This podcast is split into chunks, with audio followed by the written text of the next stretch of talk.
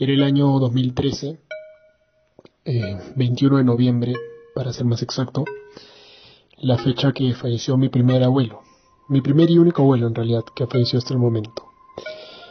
Y mm, a raíz de eso, una semana después, eh, apareció una ansiedad en, mí, dado que en el momento que mi abuelo falleció no estuve mostrando síntomas, digo, emociones, de no lloré, no, no me la quería.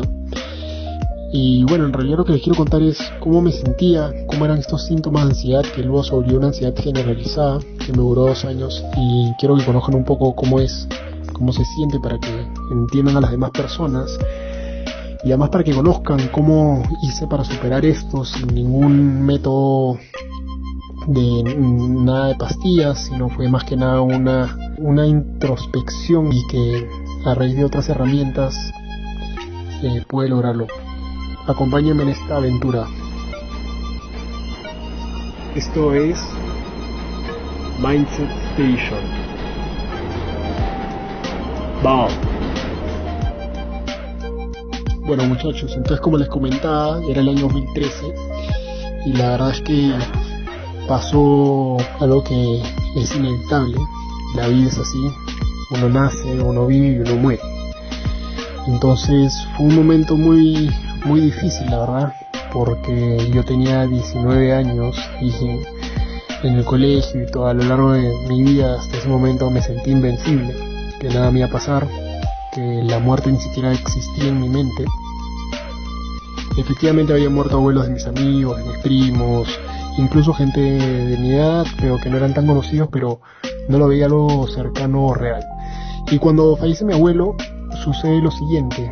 No entré en un estado de que aceptaba la realidad y no me lo creí, pensé que era algo, una broma, no, no, no, no llegaba a concebirlo y pasó todo el entierro, el velorio y la verdad es que no mostré nunca un síntoma, una emoción, digo, de pena o de llanto. Yo soy hijo único, entonces mis primos por ese lado viven en Estados Unidos y no tuve con quien tampoco un poco que compartir estas emociones. Entonces me sentí solo realmente en ese momento, sí, y con mis padres, bueno, normal, recibieron apoyo y yo el ellos, pero fue muy difícil ver a mi abuelo los últimos, el último día antes de que fallezca, verlo, no estaba sufriendo, pero verlo en un estado tan diferente. Entonces lo que sucedió fue que luego de un mes, ya era diciembre y estábamos por verano, estaba yendo al gimnasio y me habían dado, empecé a tomar unas pastillas, pero para hacer deporte, que son como L-carnitina, para quemar grasas. Y la verdad es que tomé eso y junto a una taza de café fui a hacer deporte, no pasó nada. Y ya cuando llegué a mi casa y era mediodía, yo había entrenado como a las 6, 7 de la mañana, estaba sentado en la computadora y la nada mi corazón empezó a latir muy fuerte. Muy fuerte, les estoy diciendo muy fuerte como si estuviese corriendo o asustado y sin embargo estaba sentado en la computadora.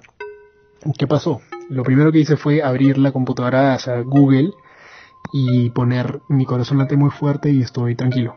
Y Google instantáneamente me respondió la pregunta y salía que está dando un preinfarto, acude al doctor.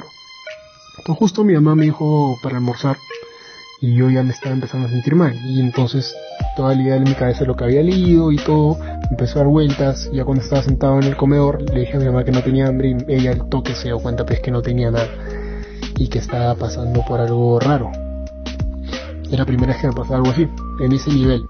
Entonces le dije, ma, llame al doctor, me siento mal, mi corazón, mira, está latiendo, le puse la mano en la, en, en la yugular, el corazón latía y latía.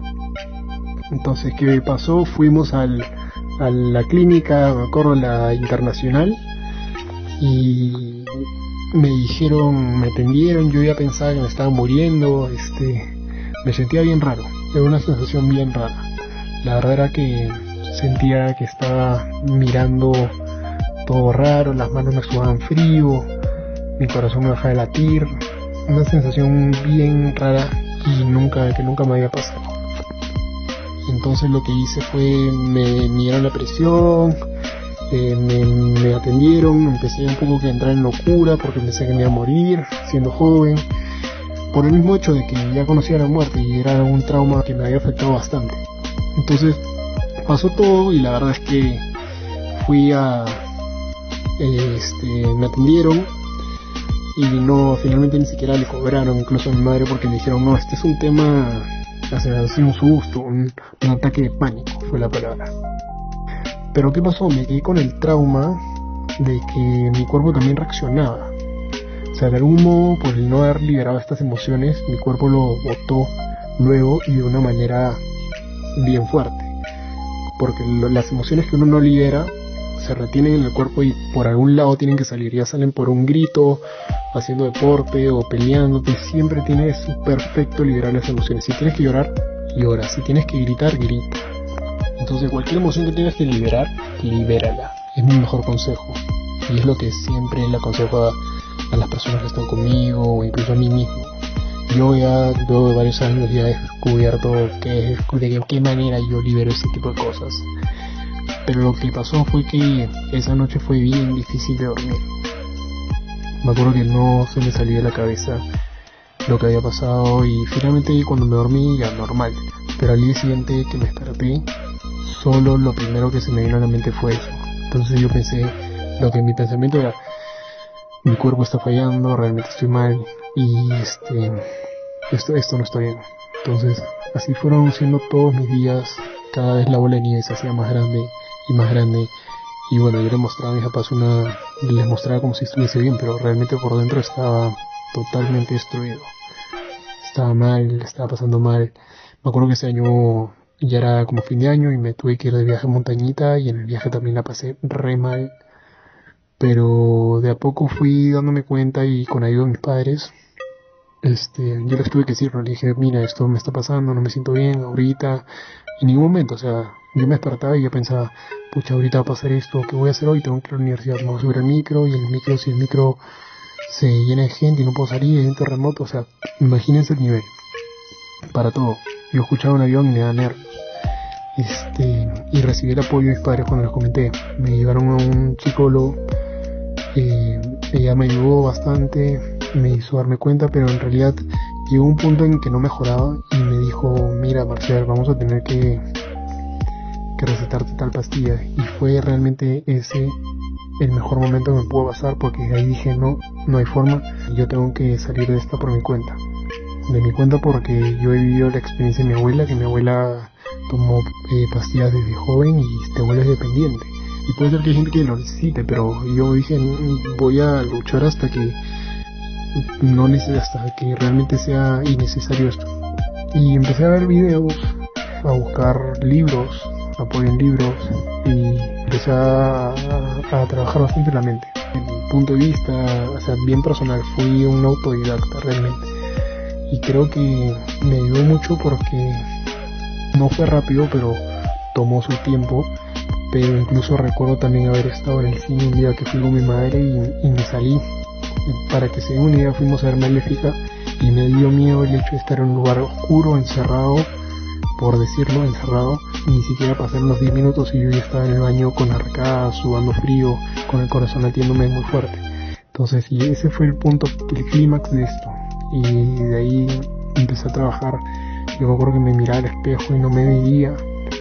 Este, no podía, no podía respirar a veces, se me cerraba el pecho, empecé a sentir muchos síntomas que se venían de a poco. Los más comunes eran el corazón latiendo muy fuerte y la sudoración y el sudor en frío, perdón, y además que no me daba un poco de vértigo, me miraba y no, yo no estaba en mí mismo. Pero fueron dos años que trabajé bastante para superarlo y me gustaría poder contárselos, pero quiero que sepan que esta gente que pasa por ansiedad o ataques de pánico es bien feo. No se lo digo a nadie, pero ya depende de uno si, si lo ve como un reto o realmente se vuelve dependiente de las pastillas. Yo creo hoy en día que esto ha sido lo mejor que me ha pasado porque me hizo encontrarme a mí mismo, me hizo valorar muchas cosas, me, me, me entregó hábitos que yo no conocía, cosas que no hubiese conocido si no fuese por eso. Y ya les contaré en el siguiente capítulo cómo es que hice para superar esto y cuánto tiempo me tomó y los beneficios que me trajo. Adiós muchachos.